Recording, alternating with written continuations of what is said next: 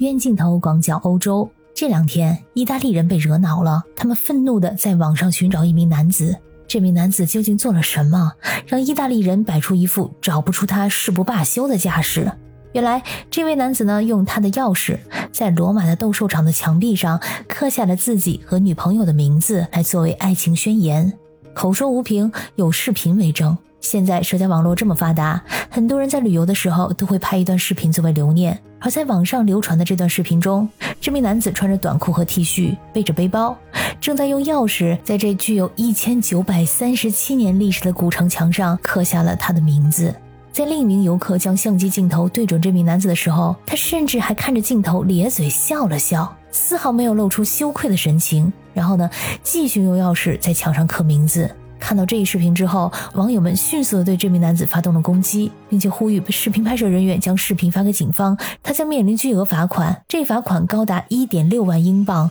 或者最高五年的监禁。意大利的文化部长则做出了声明，他认为这是一起非常严肃、不得体、缺乏公民素养的事件。这名游客损害了全世界最著名的历史建筑之一，他希望无论是谁在斗兽场做出这样的举动，都将会被查清身份，受到法律的制裁。咱就说啊，这恋爱脑不可取。你表达浪漫的方式有千千万万种，就非要选择这样一种违法的方式来表达。你和你女朋友的名字写在上面，那就是明晃晃的罪证啊！你以为那是流芳千古，会受到人们祝福吗？这意大利人经过的时候，谁不气愤的骂一句啊？这有什么浪漫和幸福可言的？要知道，罗马的斗兽场是意大利最著名和最具有标志性的古迹之一，也是罗马帝国时期最具有代表性的建筑。它建于公元七十到八十年之间，是古罗马时期最大的圆形露天剧场，被用作观看角斗士比赛、野兽表演还有其他娱乐活动的场所。斗兽场可以说是古代罗马文化和娱乐的重要组成部分，体现了罗马帝国的辉煌历史，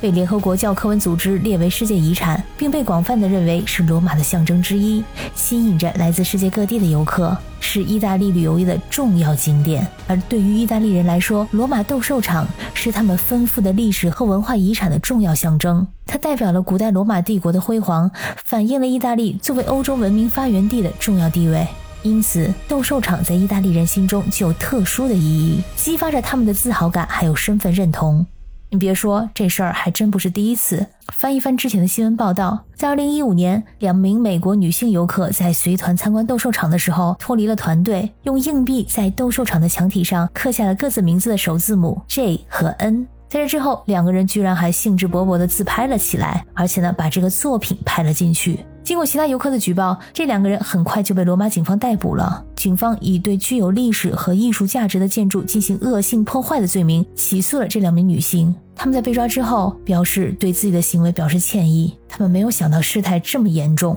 在二零一四年底，一名四十二岁的俄罗斯游客曾在斗兽场的墙上刻字，长达二十五厘米，被罚了两万欧元，并处以四个月的有期徒刑，缓期执行。可以说，在意大利有一系列的保护措施和法规来禁止游客对古迹进行损坏和污染。比如说《古迹保护法》，意大利有专门的法律和法规来保护国家的古迹和文化遗产，其中包括《文化遗产和景点保护法》，还有《意大利文化遗产保护法》等等。这些法律规定了对古迹的保护、维护和恢复的措施，并对违反规定的行为实施处罚。同时，在一些古迹和文化景点中，会设立告示牌、指示标志，还有导览册等等，提醒游客遵守规定和行为准则。游客被要求不损坏古迹、不刻字、不乱丢垃圾，并遵守特定的行为规范。很多古迹和文化遗址配备了安保人员和监控系统，来确保游客遵守规定。而对于违反古迹保护规定的游客，意大利可能会对他们实施惩罚或者其他的行政处罚。